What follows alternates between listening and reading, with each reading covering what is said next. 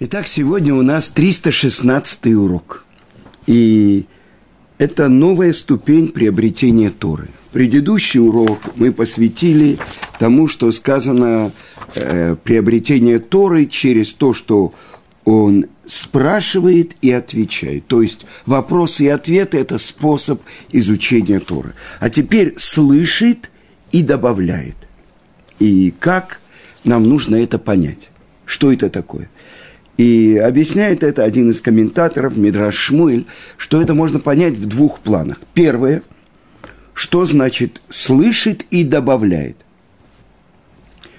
Он слышит слова Торы от мудрецов, и при всем при том э, он их так любит, что он хочет еще услышать. Что значит? Он это уже учил но он э, э, слышит и э, видит новые грани, и через это выражается его любовь к Торе. По-другому немножко объясняет Милида, вот, что он говорит.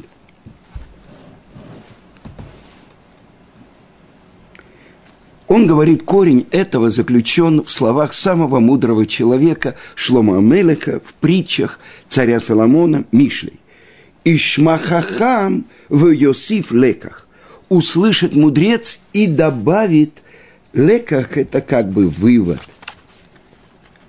С другой стороны, значит, мы с вами говорили, что мудрость хохма – это то, что человек получает от другого. Это может быть учитель, раввин, это может быть книга. А когда же он приобретает собственную мудрость? Через то, что он обдумывает, и как Раша объясняет, это называется бина. Леоци давар бетох давар. То есть из того, что он услышал, он делает свои выводы. Он открывает из того, что он услышал, то, что, может быть, даже Рав не говорил, но это то, что в Талмуде сказано, а либо да Раби например, по сердцу Раби и это значит, что не только он слушает мудрость, но он из этой мудрости приобретает свою мудрость, добавляет. С другой стороны, написано в другой книжке царя Шлома, в Коэлит, в Экклезиасте. Сказано так, что человек, который любит деньги, он не насытится деньгами. Охев кесев, лоизба кесев. А разве мудрость Торы, она меньше денег. И тогда это значит, что тот, кто любит, он добавляет. А сказано, а тот, кто не добавляет, он спускается. И я вспоминаю то, что мне рассказывали, как э, недавно умерший глава Ешивы Мир Рафинкель. Он пришел к одному очень богатому еврею и попросил у него деньги на здание Ешивы. Тот ему сказал, ну смотри, ты, я у тебя уже много давал и так далее. Э, обратись к кому-то другому. А он спросил у этого богатого еврея в Америке, скажи, ты любишь деньги? Сколько бы ты ни заработал, ты хочешь заработать еще? Почему? Потому что ты любишь деньги. А я люблю Тору. И поэтому я хочу открыть новое э, отделение моей Ешивы. И это говорилось про Ешиву «Мир» в Брахвельде. Итак,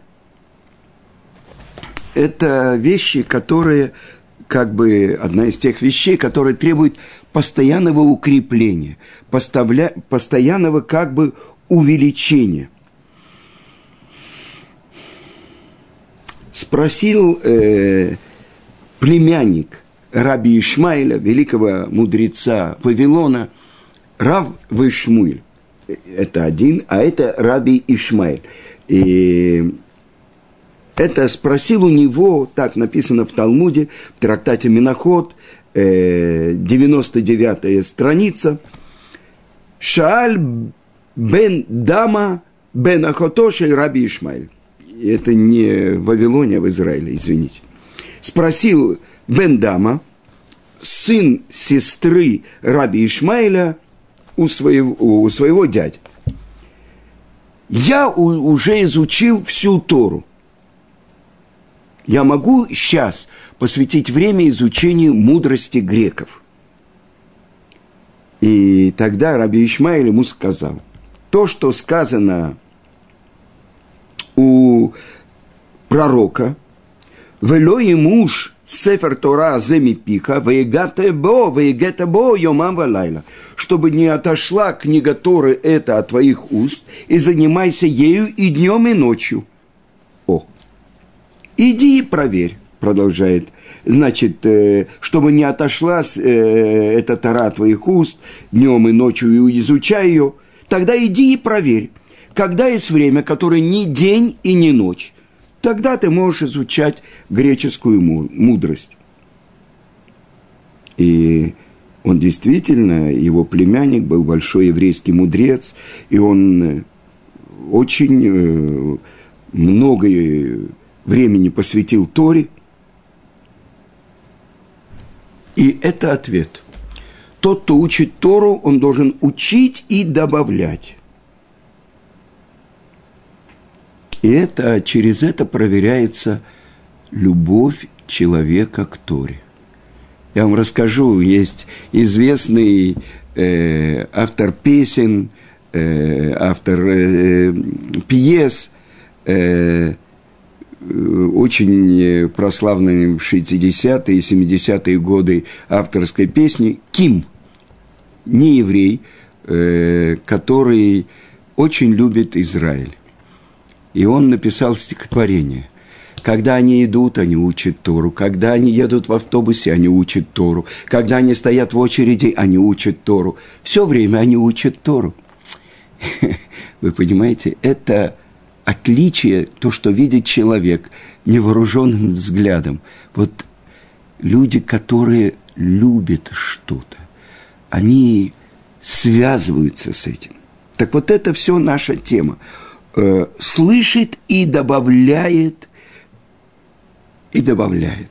Так э, можно понять так, что тот, кто слышит слова своего учителя, он э, изучает глубоко и добавляет свое понимание. Можно Тиферат Исраэль объясняет это по-другому, что это учитель Рав – простите, он слышит э, то, что его ученики, как они понимают, и он добавляет. Либо, даже если он великий мудрец, да, он слышит, что говорят другие, и добавляет. Значит, это все как бы способы, как э, действительно приобрести Тору. И вот что говорит э, Рош Ешива, э, Ешивы, одной из первых Ешив для Балей Чува, в основном это для американцев, у которых много отделений в Америке было, равно Вайнберг, Рош Ешивы Эша Тора, огонь Торы. Он говорит так. Каждый раз, когда мы что-то учим из Торы, это должно быть тем, что присоединяется к нашей жизни. Если мы слышим какую-то идею, какое-то открытие в Торе, мы должны понять, что это добавляет к нашей жизни. И вот он приводит историю про одного человека. Э, это очень э, большой еврейский мудрец, который очень много времени посвятил приближению других евреев к Торе, э, к соблюдению заповедей. И он сказал, что это он выучил из того, что как-то в юности он посетил музей, всемирно известный музей в Иерусалиме Яд Вашем. Рука и имя это из пророка, то, что у вас будет рука и имя в моем доме, говорит Творец. Э,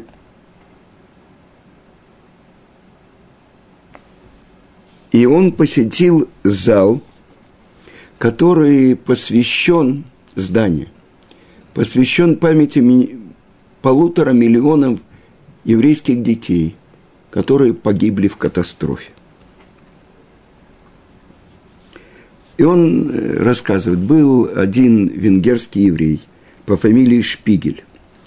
И вот это уже был 43-й год. Его арестовали в Будапеште вместе с его женой и пятилетним сыном и отправили в Освенцим, Ошвиц. И через 10 месяцев э, удалось ему, может быть, это американцы были уже, либо удалось ему оттуда вырваться, и он при, через Европу попал в Америку. И через много лет он стал очень богатым, он заработал очень много денег, и вот он приехал в Яд Вашем, и он дал им огромную сумму денег, чтобы они сделали зал, посвященный этим маленьким жертвам катастрофы. И вот рассказывает этот еврейский мудрец, который услышал про это. Он и решил пойти и навестить э, э, только что построенное вот это здание, э, посвященное полутора миллионам э, детей, которые погибли в катастрофе. И вот он вошел в абсолютно, вместе с группой, в абсолютно темную комнату, и там горела одна свеча. То есть было так э, тяжело, что как бы нужно было держаться, чтобы не упасть. И через какое-то время вдруг он увидел, как со всех сторон его окружают миллионы маленьких свечей. И раздается голос. Гилель Коэн, трех лет, из Вильнюса. Хана Гольдберг, семилетняя, из Кракова. Хайм Мендель Закс, восьмилетний, из Сараева. Имена, имена. Звучат имена и показываются фотографии детей, которые погибли во время катастрофы. И он говорит, что там э, 85 тысяч имен. Э, там звучит голос и называет их. И просто невозможно находиться без слез в этом месте – и рассказывает этот еврейский мудрец, что когда я вышел из зала, а он э, приблизительно такого же возраста э, был э, во время катастрофы, ему было меньше 12 лет. А там как раз все те имена детей, которым меньше 12 лет. И он сказал, это мой возраст. Я из этого поколения – и мой, мое имя там не звучало. Я жив. И тогда он сказал, я поклялся, что так как я остался жив, так как мне Творец подарил жизнь, я должен сделать что-то серьезное с этим подарком, который я получил от Творца, что я не включен в этот миллион еще полмиллиона. Полтора миллиона тех детей, тех жертв, которые погибли во время катастрофы. Я не смирился. Но я свою жизнь должен посвятить Творцу. Я должен исполнить то, что Творец мне дал. Поэтому я должен больше молодых людей привести в Ешивы. Я должен постараться больше евреев приблизить, чтобы они пришли в синагоги. Я обязан стать лучшим человеком. это обязывает то, что я сейчас увидел и услышал, сделать мой личный вывод. Я должен пробудиться и начать действовать.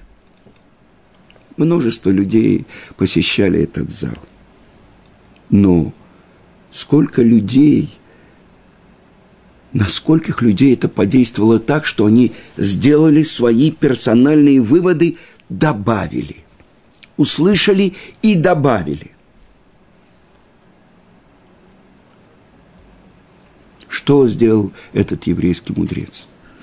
Он обдумал, и он добавил той свой ответ, свой вывод.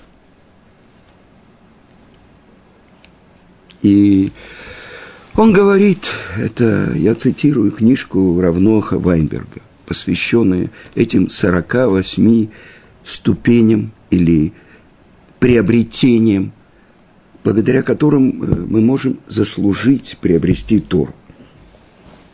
Сколько раз он говорит, мы слышали какое-то открытие в Торе, какую-то идею. И наши мысли бежали и э, как бы связывались с чем-то знакомым, но мы не делали свой личный вывод из того, что мы слышали. И несомненно, это один из способов приобретения Торы. Как это возможно сделать? Вот это мгновение пробуждения, надо его использовать. Что это открытие в Торе говорит мне? Но обычно люди ленятся – и как бы жизнь течет как бы бергель. Э, эргель, регель – это нога, эргель – по привычке. Ну как, я встаю, я надеваю филин, я иду в свой миньян, я молюсь, я завтракаю, я э, иду в колель или занимаюсь книгами, которые я готовлю к изданию и так далее. Дальше я иду в колель, я учусь с одним коврутой, с другим. Э, я молился Минху, я сейчас помолюсь Маариев, вечером у меня есть э, либо урок, либо еще что-то. Заведенный круг. Как выйти из этого как бы привычного круга? И вот он э, дает такой пример.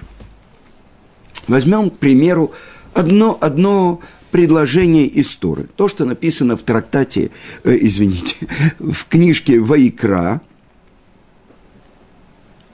э, 19 глава, 18 строчка. И если я сейчас скажу, вы все, конечно, будете знать. Вагавтали реха камуха. И полюби близкого твоего, как самого себя. То есть, что это значит? Что мы должны любить другого еврея. Да? А в чем смысл этих слов? Это я вам показываю, как он разбирает самые, казалось бы, привычные и знакомые вещи. Э, как э, нам повелел Творец любить другого еврея. Но что значит любить? Что это такое? Что он объясняет? Что такое агава, любовь? Это чувство э, э, приятное, которое есть у нас от того, что мы видим какие-то достоинства в другом человеке. На, несомненно, в каждом человеке есть какие-то достоинства. Так что значит любить? То есть прощать его недостатки и обращать внимание на его достоинство. Что это значит? Что Творец повелел нам любить другого человека. То есть, что это значит? Э, что можно э, приказать чувству. Как это так? Это же чувство. Вот э, то, что он говорит – у каждого человека есть как минимум два человека в мире, которые его любят или любили. Кто это? Это его отец и мать. Тогда это знак, что можно его любить. А если нам трудно любить кого-то, так мы скажем, а если бы я был отцом его или матерью. За что бы я его любил? Как бы я его любил? И тогда открывается, что каждый еврей – это чудесное творение. И просто мы должны научиться его любить и увидеть это. Дальше задается вопрос. Творец обязал нас любить другого еврея. А как это можно э, любить людей? Что-то должно быть, то, что объединяет всех евреев. А ответ, что все сотворены бецелем элоким, по подобию на Творца. Ну тогда, продолжает он, расширим это понимание. Творец повелел любить. Что это значит? То есть оказывается, что любовь – это то, что можно воспитывать, и то, что можно как бы Э, управлять, это удивительная вещь. Ведь мы все думаем, что это только чувство. А тут, оказывается, можно обязать сердце, можно научиться любить. Это то, что нам говорит наша святая Тора. Это то, что мы обязаны сделать. А как мы можем научиться э, любить э, другого? Мы можем это выучить из того, что Творец, который повелел нам любить другого еврея, он любит нас. Откуда мы это знаем? Потому что когда мы кого-то любим, мы хотим, чтобы и другие его любили. Это то, что сказано у пророка про Авраама. Авраам Огави. Что значит? Авраам, который любит меня, из-за этого он делает, чтобы другие любили меня. Ну что это такое настоящая любовь? Это только чувство.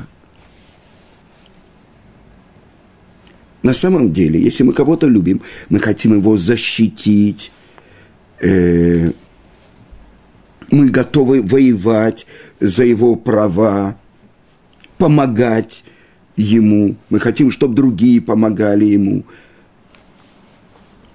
бороться за него. Это все то, что выра... через что выражается эта любовь.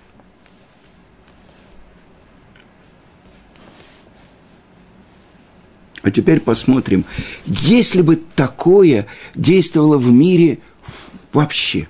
Все люди так бы относились к другим. Тогда мы бы других прощали, у нас было бы много терпения, мы бы понимали других. У нас бы была бы правильная связь, правильная оценка вот этого единства – тогда бы и вся история изменилась. По-моему, не было мгновения в мире, когда бы не было постоянных войн когда мы любим один другого в еврейском народе, сколько идей, сколько э, духовного потенциала реализовалось бы, если бы так мы относились к другим.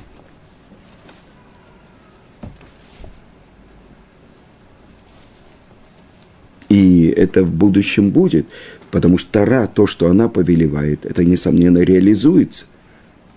И у нас есть средства для этого. И эта твора повелела это отношение между одним, другим и другим, и другим евреем.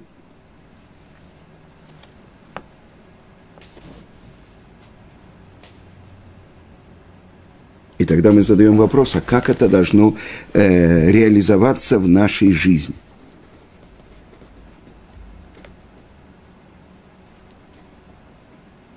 Дальше он говорит, что если неправильно человек этим пользуется, это может привести даже к опасности. То есть, как ребенок, который строит пирамиду, если он неправильно поставил основу, она рано или поздно провалится. То есть, надо сделать правильные выводы, как это ввести правильно в свою жизнь. И так он говорит. Как перевести эту идею в свою жизнь? То есть слышать и добавить выводы, и добавлять. То есть это не просто слышание, а услышать идею. То есть впитать ее, чтобы она подействовала на наше сердце. Только когда эта идея э, как бы пускает корни в нашем сердце, мы ее реализуем в действии. И после того, как мы услышали, мы должны как бы подумать, а как это относится к моей жизни? А что я могу в моей жизни изменить? И это еврейство, и это Тора. Мы получили Тору не для того, чтобы только изучать ее, быть великими мудрецами, постигшими Тору – мы должны ее реализовать в жизни. И это то, что мы сказали у горы Синай. Насы, будем делать, что бы ты нам ни дал, а потом будем учить, будем слушать. И это тайна, как написано в Талмуде, в трактате Шаббат, 88 лист, который ангелы на небе де, пользуются. Будем слушающий твой голос, исполняющий твою волю. Мы ограниченные люди, в нашем ограниченном трехмерном мире. Мы сказали такое, что делает наше получение безграничным. На осе, что бы ты нам ни дал, мы готовы исполнять. А потом будем слушать, будем изучать. Так вот, это тот, кто любит Тору, он слышит и добавляет. Одна из проверок, которую делал Гаон из Вильна, когда он принимал своих учеников, он просил его повторить Мишну, наизусть, которую он знает, а потом еще раз, а потом еще раз, а потом еще раз, а потом еще раз, и смотрел. Если человек радовался каждый раз, когда он повторяет эти слова, он его брал. А если он говорил, ну что такое? Гаон, э, великий мудрец, я то же самое повторяю 4, 5, 6, 7 раз. Что это такое? Шумео умасив, слышит и добавляет. Это новая ступень в приобретении Торы. И все мы хотим быть мудрецами Торы, получить Тору. А главное, мы понимаем – что это наша невеста. Это та часть Торы, ради которой Творец нас послал в этот мир, в этом воплощении, в этом теле, чтобы мы исполнили то, что мы учим, чтобы мы реализовали в своей жизни то, что называется тикун, исправление, потому что только благодаря Торе мы можем это исполнить. И в этом назначение каждого еврея. Потому что вся Тора, сказано в ней 600 тысяч букв. На самом деле гораздо меньше. Но каждую букву, так объясняют великие комментаторы, каждую букву можно записать на, по названию буквы. Например, буква Далит – это три буквы. Далит, Ламет и Тав, Далет. Или Алеф, Алеф, Ламет и Пей – и так у каждого еврея есть свое место в Торе и свое открытие Торы. То есть реализация через него Торы дает ему возможность прийти к Творцу и сказать, ты меня послал, и я твое задание выполнил. Всего хорошего.